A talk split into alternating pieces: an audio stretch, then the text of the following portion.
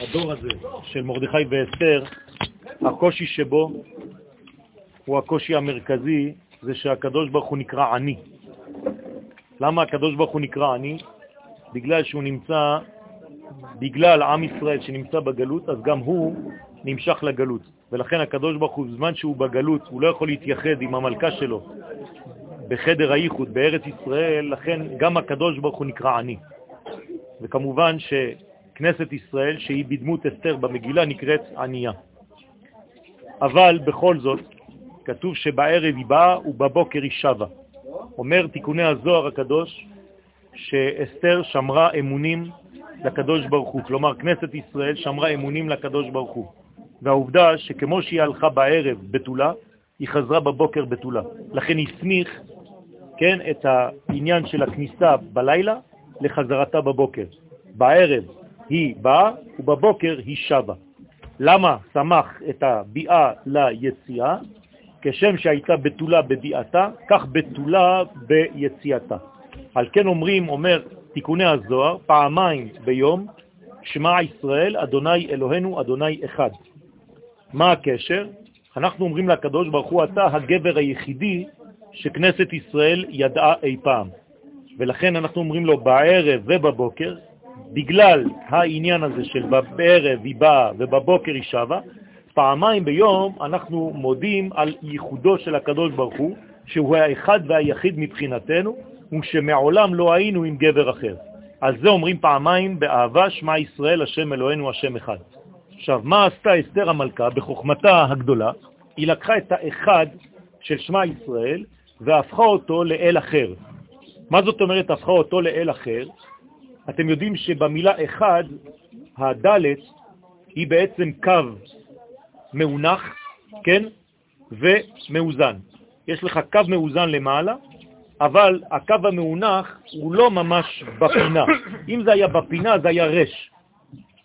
אלא יש בעצם י' קטנה שיוצאת מהדלת בסוף, למעלה, בצד ימין. מה עשתה אסתר? לקחה את הי' הזאת והפכה בעצם את השם אחד לשם אחר. כלומר, אם מורידים את הי' הזאת מהדלת, זה הופך להיות אחר. במילים אחרות, אומר הזוהר הקדוש, היא עשתה שדה, היא בנתה שדה מהי' הקטנה הזאת. איך היא עשתה את זה? על ידי מניין בקדושה, היא לקחה י', אין לך עניין שהוא עדה פחות מעשרה, ולכן היא עשתה בעצם כוח דמיוני שהוא כמו אישה, דמוי אישה, ונתנה את זה לאחשוורוש שהתייחד איתה. כמובן שהיא מעולם לא נגעו בה, ואיש לא ידעה, לכן כתוב נערה, כן? וזה הסוד של השם שדי. כלומר, משם שדי היא הסירה את היוד ונשאר שד. ולכן כשעם ישראל נמצא מחוץ לארצו צריך לכל מיני תחבולות כדי להגיע למצב נורמלי שאפשר לעשות אותו בצורה נכונה בארץ ישראל. וזה מה שהספקנו לומר עד עכשיו, והקדוש ברוך הוא מכסה עלינו, כמו ביום הכיפורים. יום הכיפורים נקרא כפרה מלשון כפורת, שזה מכסה עלינו, שוחח עלינו בקדושה ובטהרה. אותו דבר ביום הפורים, אנחנו משוחחים בעננים גבוהים מאוד של קדושה, בענני כבוד, ולכן יום הכיפורים הוא רק מה שיהיה לעתיד לבוא כמו פורים של היום. במילים פשוטות, אנחנו מצפים ליום אחד שיום הכיפורים יהיה כמו פורים. זאת אומרת שביום הכיפורים של העתיד לבוא אנחנו לא נצום, ואנחנו גם כן נאכל ונשתה ונהיה שמחים, ונעילת הסנדל. למה נעילת הסנדל מותרת לנו? ולהפך, אנחנו חייבים אותה היום, כדי להורות שהקדושה שלנו ביום הפורים היא מתלבשת בלבושים של העולם הזה. עד המקום הזה הגענו, ולכן הקדוש ברוך הוא אומר לנו ברמז במגילה הזאת, שזה בא לגלות לנו שמי שרוצה לשלוט על הכוחות החיצוניים, חייב לתלות את הכוחות האלה בעץ. באיזה עץ? כתוב על העץ, לא כתוב על איזה עץ, כתוב העץ, כאילו בה"א הידיעה.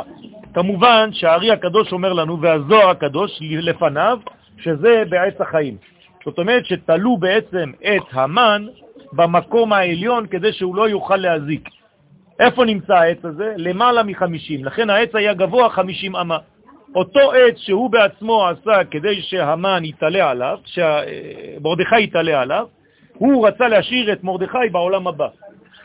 ומה אנחנו עשינו? השארנו את המן בעולם הבא, ובעולם הבא אין סיכוי שהוא יוכל לקטרג. ולכן העלינו בעצם את העניין לשורש. לכן אומרים לנו חכמים בקבלה, כל הדינים לא מתמתקים אלא בשורשם. ולכן איפה השורש? בעולם הבא, בבינה. ולכן צריך להעלות את הכל לעולם הבא, לעץ שגבוה 50 אמה. ולכן זאת הנקמה של עם ישראל נגד הכוחות של אה, אה, אה, הקליפה של עמלק. ועוד, אומר הזוהר, שכינתה התקריאת צדקה, השכינה נקראת צדקה, וקודשא בריחו נקרא בעל צדקה. זאת אומרת שהקדוש ברוך הוא, הוא זעיר אנפין, כמו שאנחנו אומרים המלך. כל מלך, כן, זה נקרא בעצם המדרגה של בעל צדקה. אז אנחנו לא רק מתפללים על עניין של צדקה, אלא אנחנו מקושרים לבעל הצדקה. אתם יודעים שבעל צדקות, כן, מה הוא עושה אחר כך? הוא גם בעל מלחמות, בעל צדקות, בעל מלחמות, אבל הוא גם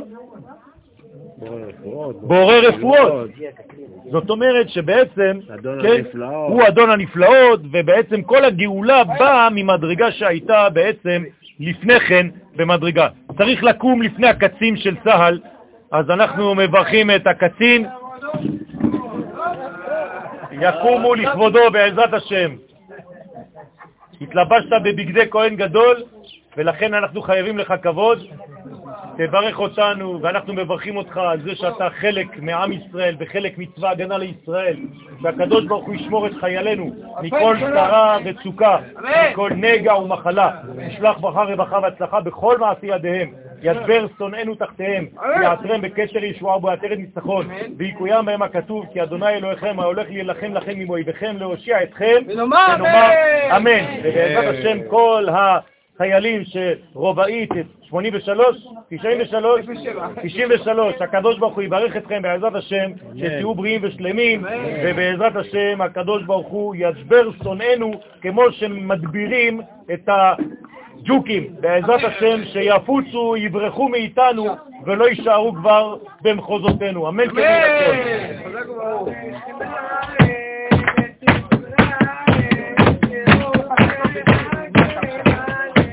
לימדת את כל השירים האלה? מתי היה לך זמן ללמד אותם? ללמד את כולם שירים, אנחנו לא יודעים מה הוא עושה. לא, מה, לא היה לך טוב? המצב שלי לא טוב לך? אומר הזוהר הקדוש, הוא, שבגלות הצדקה נקראת ענייה, אין צדקה בגלות. והבנים שלה, בני ישראל, נקראים גם כן עניים. למה? כי אי אפשר למלא אותם בשום דבר. איך אתה יכול למלא אדם שהוא עני? רק עם צדקה. אבל אם אתה נותן לו צדקה במקום שהוא לא נמצא במקום ההוא, לא שייך למקום ההוא, אז זה לא עוזר לו בכלל. וקודשא בריחו כביכול יהיו עני. תשימו לב מה אומר הזוהר הקדוש, דבר חמור מאוד. אומר הזוהר הקדוש ברוך הוא נקרא כביכול עני. כד אי הוא בר מאתרי. מתי הוא נקרא עני? כשהוא מחוץ למקומו. ובגינה יתמר הן אראלן צעקו חוצה. ולכן נאמר שהגרביים של ברוך, כן, התייבשו שם. לא, אני רוצה לראות אם מישהו איזה ברור, איזה ברור, איזה ברור, בן ברור. ברוך. איך הגרביים לא חסר, כן? נעליים לא חסר וגרביים גם כן לא. ונעליים תמיד קונים קומפלט עם כל העניין, ולכן אם אתה לא מאמין, תשאל את ברוך. בן ברוך, בן ברוך, כן ברוך. חשוב מאוד. עוד הפעם אתה עם העניין של השטן. אז ההוא אמר סליחה, ולא ידע, העיקר שהוא קיפל את השמיכה. בסדר? זהו, אז אה, לכן רציתי לדעת אם אתם עוקבים. אוקיי. ובן אתר, העיקר שהוא לקח אקדח וירה עליו כדור, אני לא אגיד איפה, כן? בסדר? זה כבר בשיר אחר. ובן אתר יהיו עני ואי ענייה, בצדיק דאי הוא ברית, ובגין דחבו בישראל לטאטה יהיו נהר יחרה ויבש. מתי זה קורה? כשעם ישראל לא לומד את סודות התורה. וכשעם ישראל לא לומד את סודות התורה זה העניין של פורים, רבותיי. אז הנהר הופך להיות יבש. כלומר, במקום להיות נהר שהוא שוטף, שנהר זה המים ששוטפים את העולם, אז חז ושלום זה הופך להיות נהר חרב ויבש, והמילה בראשית הופכת להיות אתר יבש. חז ושלום. ואנחנו, אסור לנו להשאיר את הנהר בצורה כזאת. לכן מה עושים בני ישראל? צריכים ללמוד את פנימיות התורה. ולכן יום הפורים הוא היום הפנימי ביותר בשנה, שבו אנחנו צריכים לגלות דברים שבדרך כלל אי אפשר לגלות אותם. כי ביום הזה יש סוד גדול שהמן וכל הקליפות לא יכולות לקטרג. יש יום אחד בשנה, כתוב בזוהר הקדוש, מתי זה היום הזה? יום הכיפורים, נכון? שהשטן הוא 364 והשנה זה 365. כלומר, השטן לא יכול לקטרג ביום אחד בשנה. מתי זה היום הזה? אז כולם אומרים יום הכיפורים, אבל כיפורים זה כמו פורים. במילים אחרות זה ביום הפורים. אז מה צריך לעשות ביום הפורים? לתלות את המן בעת שהוא גבוה 50 אמה. איך עושים את זה? על ידי שמגלים סודות שהם למעלה מן העולם הזה. אם אתה נשאר בעולם הזה, אתה חייב להיכנס למלחמה פרונטלית, כי זה מתחת לשמיים, אבל מעל השמיים כבר לא צריך שום דבר, צריך רק את הלימוד הקדוש והפנימי של הזוהר העליון, וזה מה שמתקן את העולם. ולכן אומר הזוהר הקדוש, גם בית ראשון וגם בית שני נחרבו בגלל שאנשים לא למדו את סודות התורה. ולצערי, אנשים, חז ושלום, אני לא רוצה לקטרג ביום הפורים, אבל צריך להבין ולעורר את עם ישראל שהלימוד הזה הוא נחוץ בשביל הגאולה שלנו העכשווית. בגין דהינון גרמה, הוא אומר הזוהר הקדוש בגלל שזה אנחנו, בני ישראל, שגורמים דהינקנשון מיני מים עילאין, שהמים העליונים חז ושלום בורחים מאיתנו כי אנחנו לא הולכים לחפש אותם בלימוד הפנימיות. ואז מה קורה לשכינה? ושכינתה השתערת יבשה, לכן השכינה נשארת יבשה. כבר לא יכול לצעוק. ולכן מה עושים? הדאוד הכתיב, יקבו המים מתחת השמיים אל מקום אחד ותראי היבשה, ולכן צריך בעצם את העניין הזה של יקבו. יקבו זה לשון תקווה, שבעצם אנחנו מגלים גם שיש מקום יבש כמובן, אבל שיש תקווה, שיש מקווה של מים.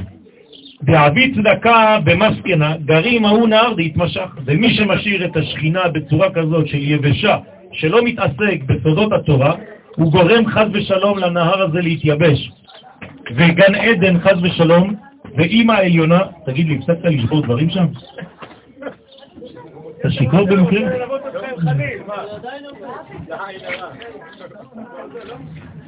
ולכן זה נקרא מדרגה של עדן, של אימא עליונה, להשקות את הגן והיא דלת דלה מסכנה.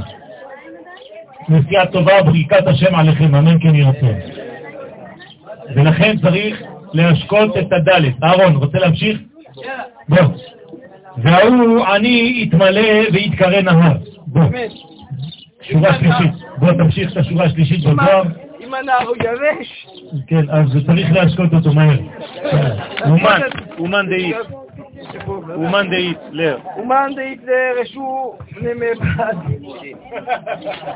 למי שיש לו רשות. ולא אבי. הוא תשמע,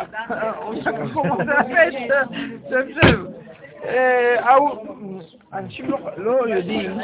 הלו, אתם שומעים? דבר לזה. אתה שומע? גם אני שומע.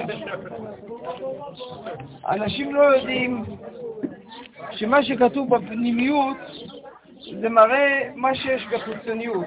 כתוב, מי שיש לו הרבה כסף, ייזהרו מבני עניים, כי מהם תצאו תורה. מצד שני, מי שיש לו הרבה כסף, כן, צריך להיזהר ממנו, כי זה מראה שיש לו הרבה רוחניות בפוטנציאל.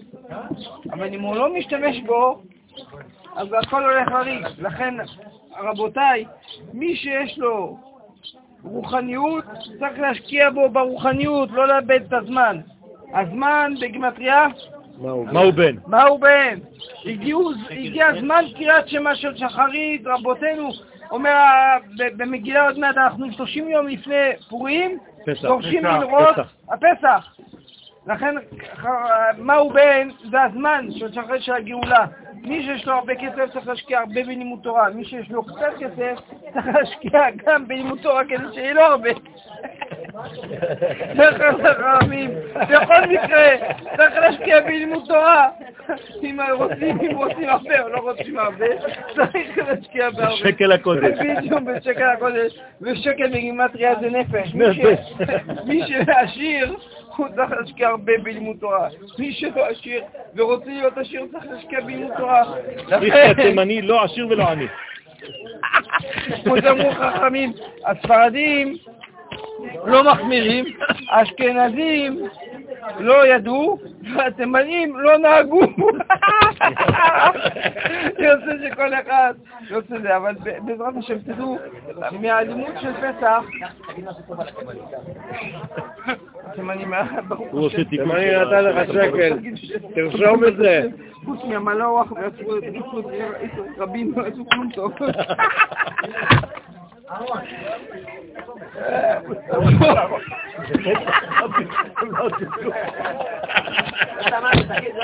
אני לא יכול, אני לא לא רוצה בכלא.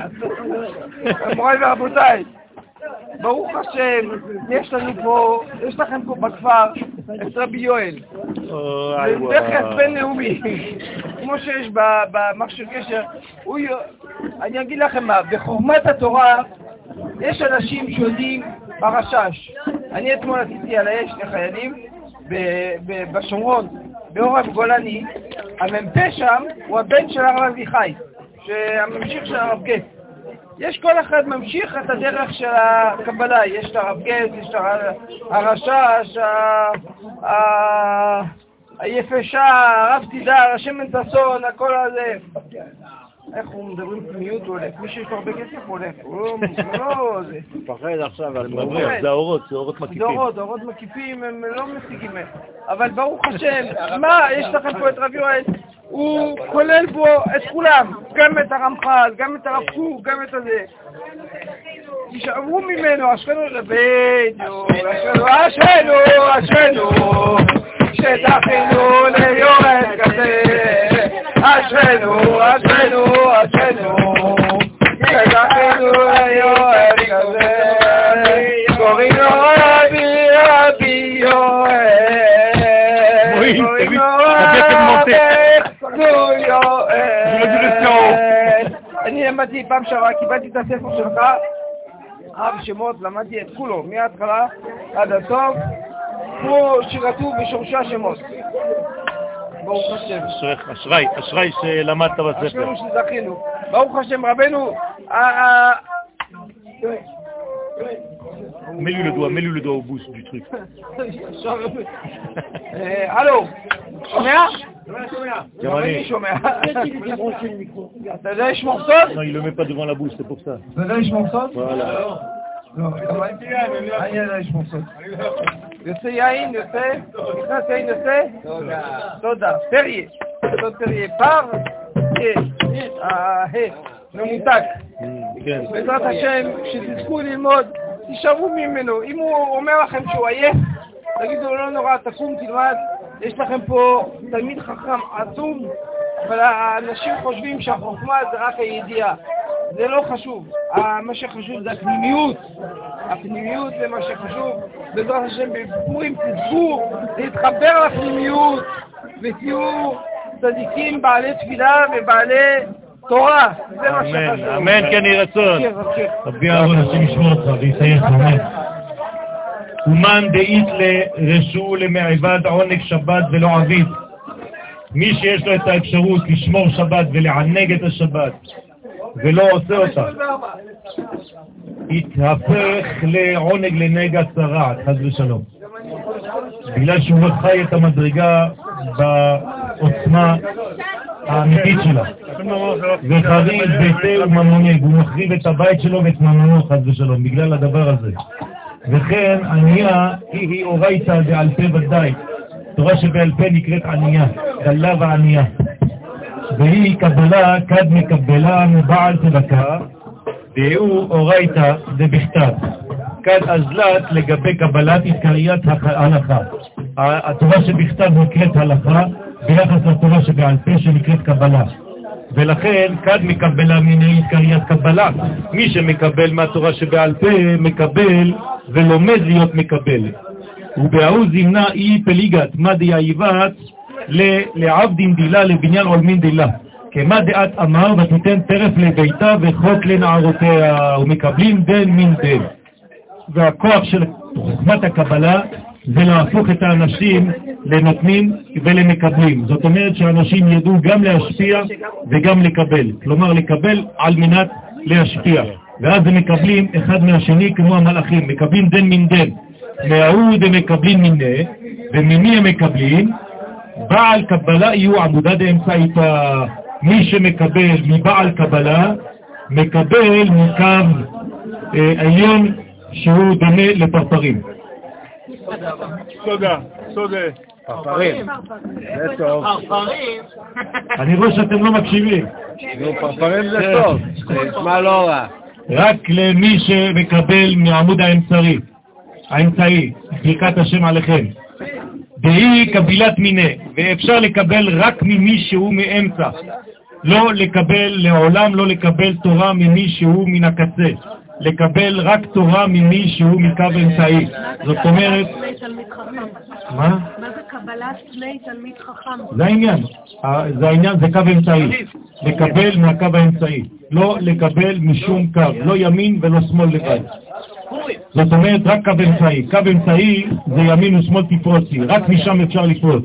מי שמתקדם בחיים שלו זה בגלל שהוא את דרך המלכות, דרך המלך, נקראת קו אמצעי. אסור להיות לא בקווים הימניים ולא בקווים השמאליים, אלא לזמן מוקצב, כן, מוגבל, כדי שיתמלאו החסרונות מהצדדים האחרים, אבל תמיד צריך מהכוח האמצעי. ובן אתר קבילת מיני בימינה, ומאיפה לומדים לקבל? מה לומדים לקבל? את כוח הימין, זאת אומרת לקבל על מנת להשפיע. זאת אומרת שמי שמקבל, אז הוא יודע לקבל מצד הימין. בגין ועלי תמר כי ימינך פשוטה לקבל שווים. כל מי שרוצה להתקרב, הוא צריך לקבל מקו אמצעי, אבל קו אמצעי כידוע נוטה לקו ימין. למה קו אמצעי נוטה לקו ימין? כי אם לא, הוא לא היה מתקדם. חז ושלום הוא היה נגמר באיזשהו שלב, כי אין לו לאיפה ללכת, אלא בגלל שהוא נוטה קצת לימין, אז החסד שולט, ולכן ההשפעה ממשיכה לשלוט בעולם. זה נאמר שדי? שאמר לעולמו די. די, נכון. שדי. אז זה הכוח של ההמשכה. הלכה היא מסתרא דסמלה, וקבלה היא מסתרא דימינה. מי שלומד רק הלכה, הוא מפתח את הצד השמאלי שבו בחיים, זאת אומרת, זה תמיד מוגבל. ומי שלומד גם את תורת הסוד, אז הוא בעצם מגביר את תורת הימין, את המדרגה של הימין. תורת זה שמאל? אתה לא מקשיב. ההלכה. ההלכה זה שמאל. הוא יוצא לימין בגלל שהוא לומד קבלה. בסדר? אז מי שלומד רק הלכה בחיים שלו, אז הוא נוטה לתורה של שמאל. מי שנוטה לקו ימין, אז הוא נוטה לקו ימין לצד החסד בחיים שלו. ולכן הוא הופך להיות בעצם כמו הקדוש ברוך הוא שנקרא בעל צדקות. זאת אומרת שהצדקה היא המלכות, ובעל צדקות זה זעיר אנפין. הקדוש ברוך הוא נקרא זעיר אנפין כידוע בקבלה, ולכן הוא הופך להיות קו ימין שמשפיע. למרות שזעיר אנפין הוא קו אמצעי שנקרא תפארת. וקבילת מיני בימינה ונחתה מילי הלכה לגבי צדיק, ולכן הקבלה מקבלת, ההלכה, סליחה, מקבלת מן הקבלה. אין אפשרות לפסוק הלכה, אלא אם כן יודעים את תורת הקבלה. זאת אומרת שכל מי שפסק הלכה בתורה, הוא יודע את תורת הסוד. אם הוא לא יודע את תורת הסוד, הוא לא יכול להבין את השורשים העליונים, ולכן ההלכה שלו לא נכונה. לכן האנשים שהם פוסקי הלכה, הם חייבים באיזשהו שלב להיות גם חכמים ובקיאים בתורת הקבלה. ובגינדה לא ראיתי צדיק נעזב. על זה נאמר בברכת המזון, ולא ראיתי צדיק נעזב. מה זאת אומרת לא ראיתי צדיק נעזב? במאי וכד נחתה מילה לגבי בעלה דיו ו'. זאת אומרת שהצדיק זה האות ו' בשם השם, אז אי אפשר שהצדיק יהיה נעזב. כי אם חד ושלום הצדיק נעזב, אז אין אות שמחברת בין העולם הבא לבין העולם הזה, בין שתי ההאים של שם הוויה. לכן ההא הראשונה בינה וההא האחרונה מלכות, מחוברות שתיהן דרך זעיר אנפין שהוא ו', ולכן אסור שיהיה צדיק נעזב.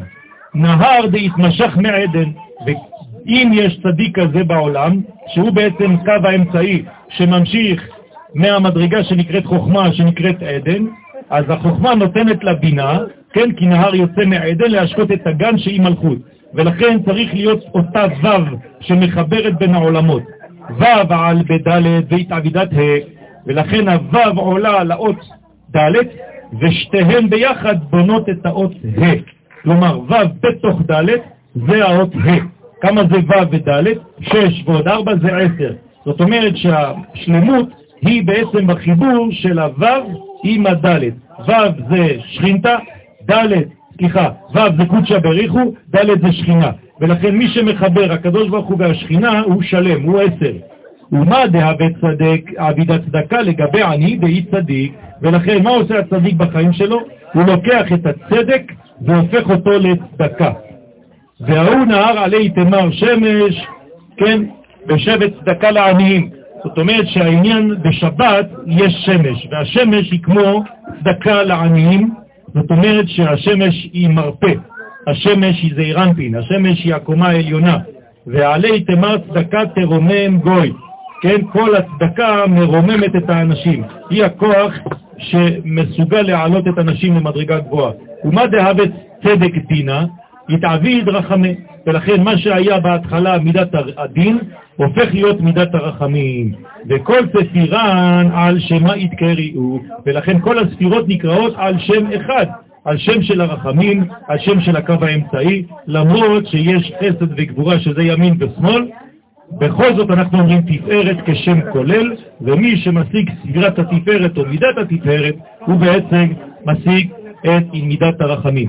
מאזני צדק, אבני צדק, איפת צדק והין צדק. כד יתרחק ממנה, חז ושלום בעלה דהי רחמה, וחז ושלום אם האדם מתרחק מנקודת האיזון הזאת של קו אמצעי, של דרך המלך, אז חז ושלום הוא מתרחק גם מן הרחמים של הקדוש ברוך הוא. ולכן הקדוש ברוך הוא מתנהג איתו כמו שהוא בעצמו מתנהג. אם הוא יותר מדי בימין, זה לא טוב, כי חז ושלום יש שפע שבורח.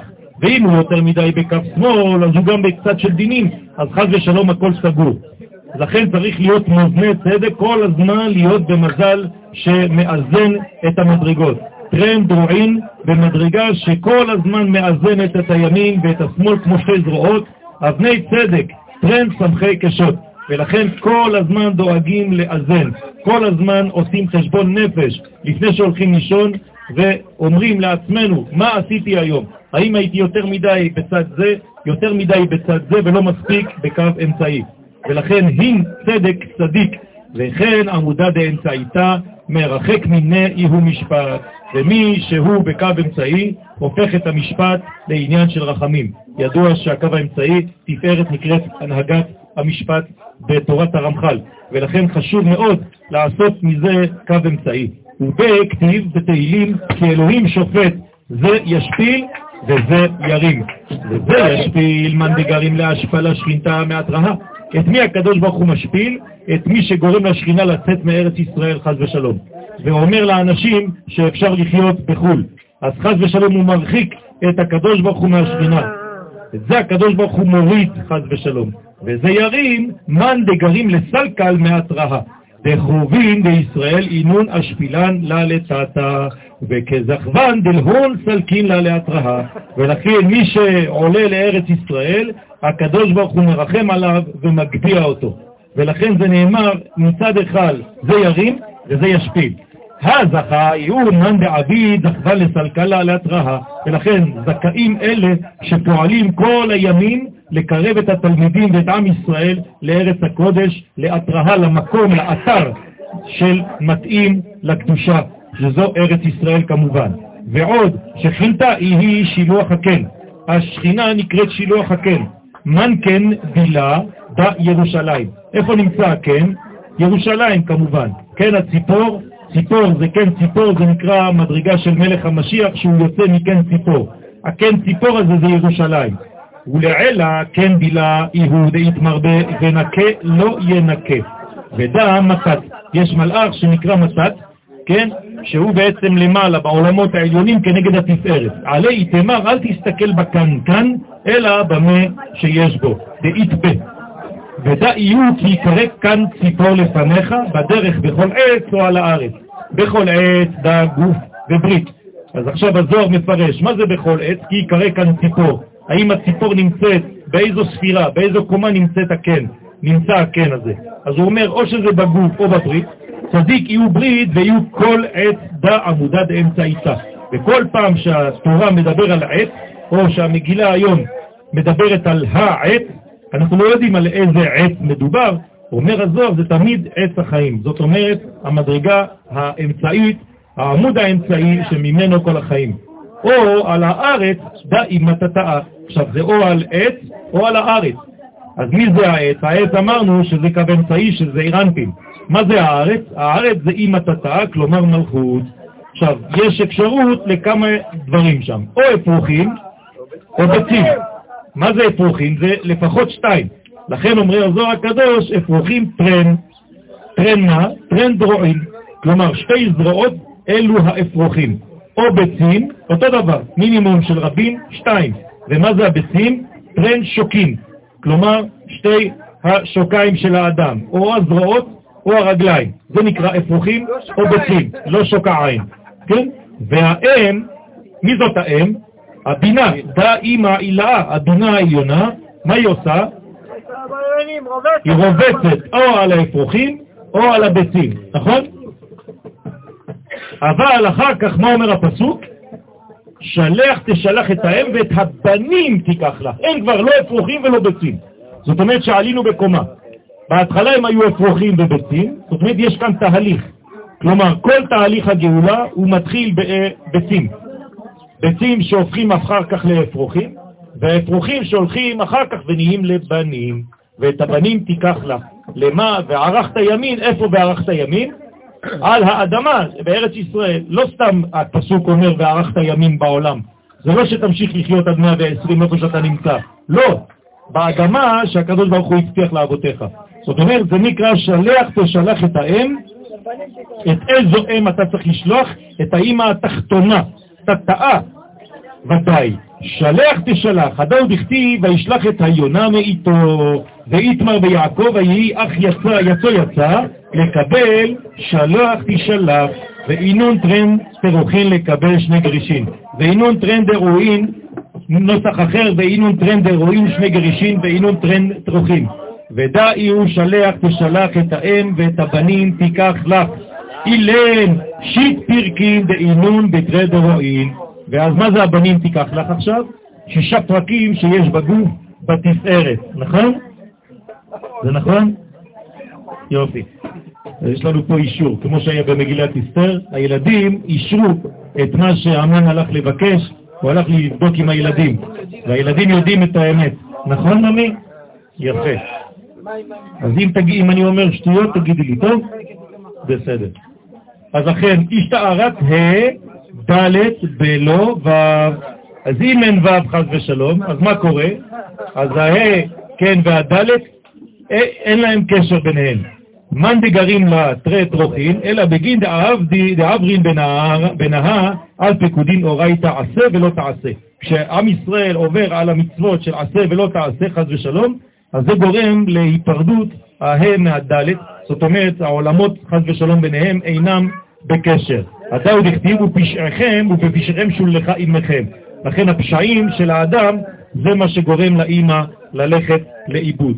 אנחנו מסיימים רק בקטע קטן, כי זה המון המון דברים מאוד פנימיים שביום הפורים אנחנו יודעים שהמצב בגלות זה אחור באחור. ובזמן 70 שנה שהם היו בגלות, המצב עמד להיות פנים בפנים, אבל לפני שעוברים מאחור לפנים, יש דורמיתא. ולכן, חס ושלום, כאילו הקדוש ברוך הוא ישן. זה מה שאמר המן, ישנו. ישנו, ודרשו חז"ל בגמרא, ישן אלוהיהם של אלה. ולכן מה כתוב במגילה? כדי להראות לנו שהקדוש ברוך הוא כבר הפסיק לישון, ביום ההוא, בלילה ההוא, נדדה שנת המלך. לא כתוב המלך אחשורוש, נדדה שנת המלך לבד. כלומר, מלכו של עולם. במילים אחרות, אם נדדה שנת המלך, זה אומר שהמלך כבר לא ישן. איך הוא לא ישן? בגלל שחזרו לו המוחין, חוכמה ובינה. מי שמסתלקים ממנו המוחין הוא בתרדמה, אבל מי שהמוחין שלו חוזרים, הוא לא יכול להיות ישן. לכן, לכן הוא כבר לא בדורמיתא. אז עכשיו הוא התעורר. מה קורה כשהוא מתעורר, בדרך כלל? אז המוחים שיצאו מזעירנטין ונכנסו ישירות למלכות, חוזרים מזעירנטין בדרך המלכות. אבל בפורים יש נס. זה לא חוזר, זה נשאר בתוך המלכות במשך כל הזמן הזה של כל היום כולו. זאת אומרת שאנחנו עכשיו בקשר בין העולם הכי גבוה, שנקרא רדלה, רשע דלית ידע, שזה בעצם עולם של אדם קדמון, שנקרא בקבלה אדם קדמון, ובתחתית של אדם קדמון יש מדרגה שנקראת רשע דלית ידע. משם השורש של עם ישראל. זאת אומרת שביום הזה אנחנו מגלים שעם ישראל הוא כל כך קדוש שאפילו הגוף שלו קדוש. תסתכלו כמה כוסות של יין אנחנו שותים ואנחנו ממשיכים לומר דברי תורה. זה אומר שאנחנו לא פוחדים מנכנס יין יצא סוד. בדרך כלל, כשנכנס יין יוצא הסוד. אצל אומות העולמה הסוד, חזירים. לכן כשהם אומרים דברי תורה, כשהם יין יוצא להם הסוד, החזיר. אבל חז ושלום אצלנו להפוך, כן, ונהפוך הוא. אשר ישלטו היהודים. מה זה אשר ישלטו היהודים הם בשונאיהם? אפילו בכל מצב ששתינו 15 כוסות של יין, עדיין היהודי שבי שולט על השונא שבי. ולכן זו מדרגה גדולה מאוד שגם הגוף שלנו בשונאיהם, נכון? אשר ישלטו היהודים המה בשונאיהם. וזה נקרא ונהפוך הוא. כן? אז אנחנו בעצם מגלים ביום הזה שגם הגוף שלנו קדוש לא פחות מאשר הנשמה, נכון? הנה. בסדר? אז זה אומר שאנחנו צודקים, ברוך השם. יש לנו פה חותמת, היא החותמת שלי, רק לגלות לכם סוד, בכל יום שישי בערב היא באה אליי והיא יושבת לידי, לא מבקשת, לא סוכריות, לא כלום. כולם מבקשים סוכריות חוץ ממנה. היא פשוט יושבת, אחרי כמה דקות הראש שלה כבר על הברכיים שלי, ואחרי עוד כמה דקות אני מלטף לה קצת את הראש והיא נרדמת. ואחרי זה, ברוך השם, היא ישנה, אני ישנה וליבי ער, והיא אוהבת את המצב הזה, נכון חמודה? ואנחנו ממש כל הזמן חברים, ואחרי זה אבא להעיר אותה, בא להעיר אותה בסוף התפילה ולוקח אותה בידיים, נכון? יפה. והיא מביאה לי גם סוכריות. היא מביאה לי סוכריות. היא מביאה לי. בדרך כלל אני נותן לילדים, היא מביאה לי. ברוך השם, זכיתי. אז לכן, כתוב, ויוסף שלח את היונה, כן? סליחה, ויוסף שלוח את היונה, תראו כמה אפשר להתבלבל, כן? ויוסף שלוח את היונה מאיתו, דע עמודה דאמצע איתה, זה נוח.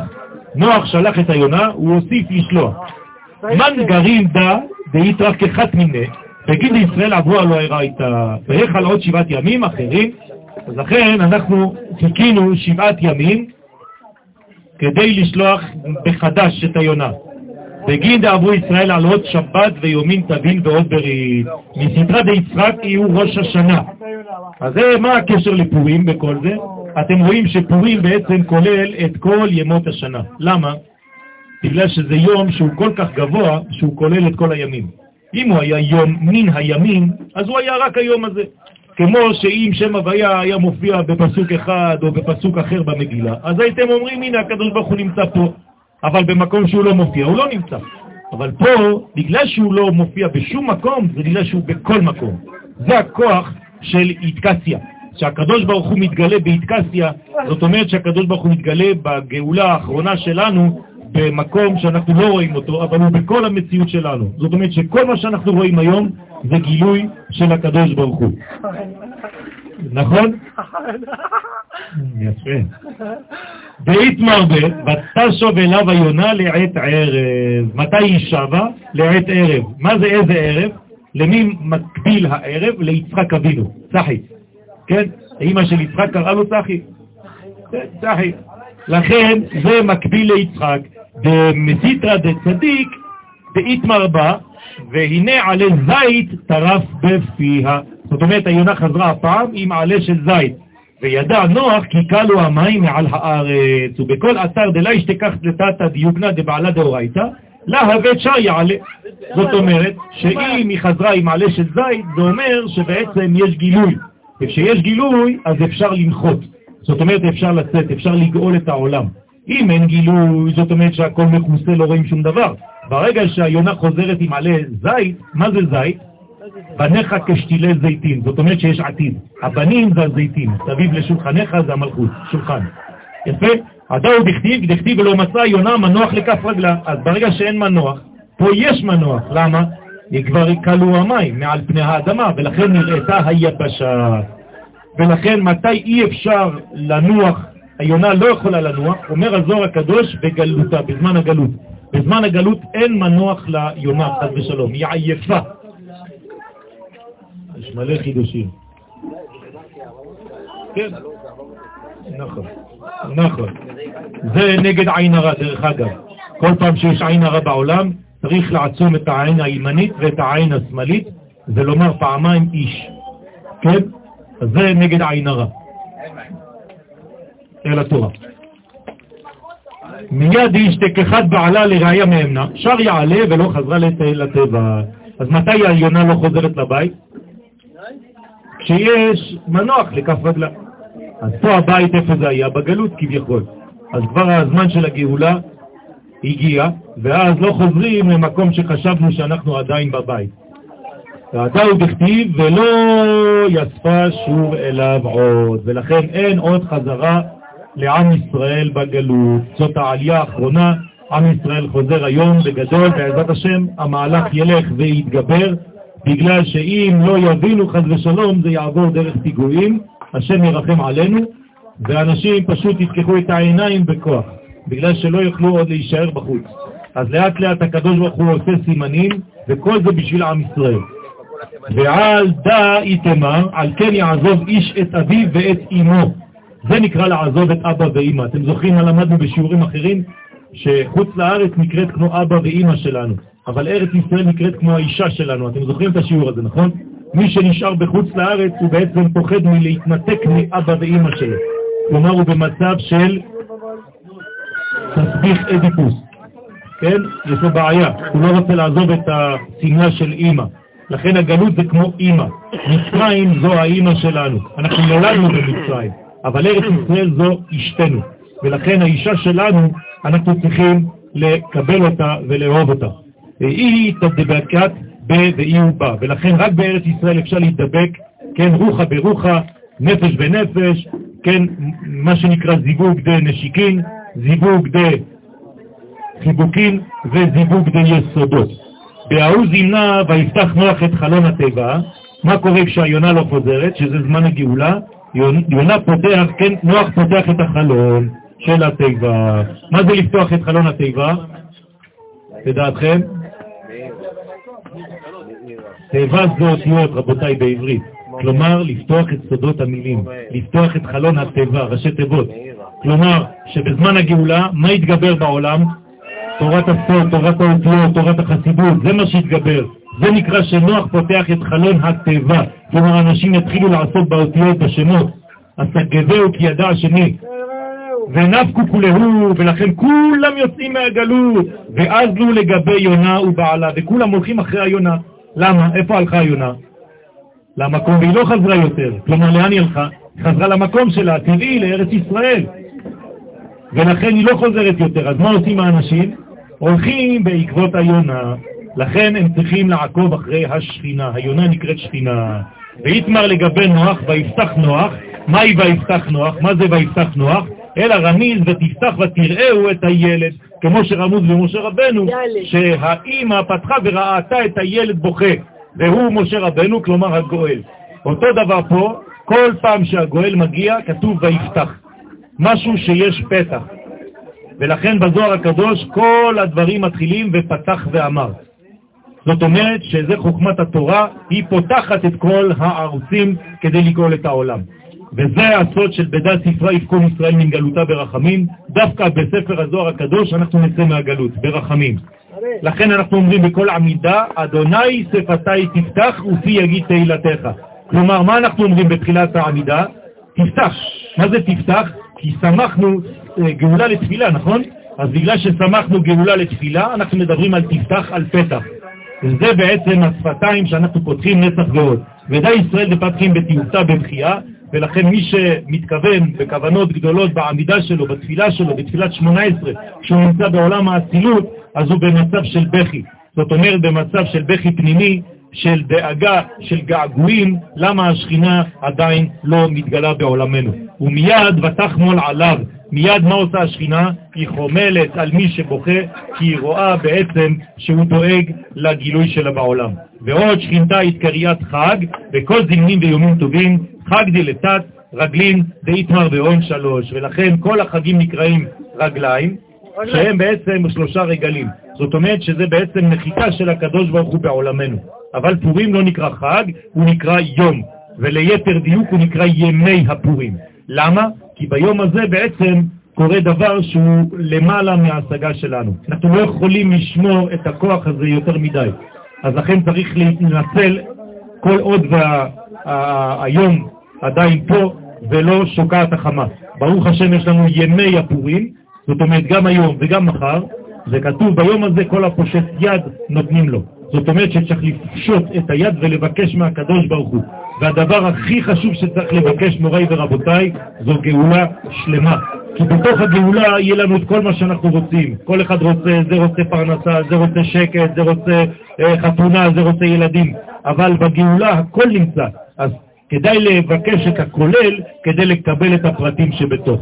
אז יהי רצון שכשם שנאמר כל הפושט יד נותנים לו והקדוש ברוך הוא לא משקר, אז אני עכשיו פושט יד ומבקש מהקדוש ברוך הוא בשביל כל עם ישראל, הקדוש ברוך הוא יהי מלפניך, אדוני אלוהינו ואלוהי אבותינו, שכשם שאמרת אתה, כל הפושט יד נותנים לו, אתה חייב לקבל את פשיטת ידינו, והנה אני פושט יד כמו עני לפניך, ומבקש ממך שבעזרתך הקדוש ברוך הוא תגלה גאולתנו ותחיש אותה במהרה, ושלא נבוש כבר בעולם הזה, ושלא, חס ושלום, תהיה לך בושה, אתה הקדוש ברוך הוא, כי אתה לא מתגלה בעולם, וחושבים שאתה שיקרת לעם ישראל. אז אני דואג לך שלא תיקרא שקרן. אני רוצה שתתגלה בעולם הזה בכל הודך והדרך, ויהי רצון שנזכה כולנו כלים כדי להכיל את האור הגדול הזה, ובעזרת השם נשמח בשמחת הגאולה השלמה, במהרה בימינו, היום ממש. אמן כן ירצון.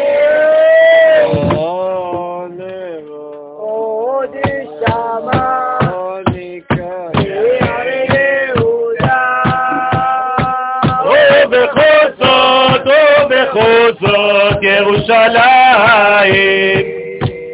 עוד נשמה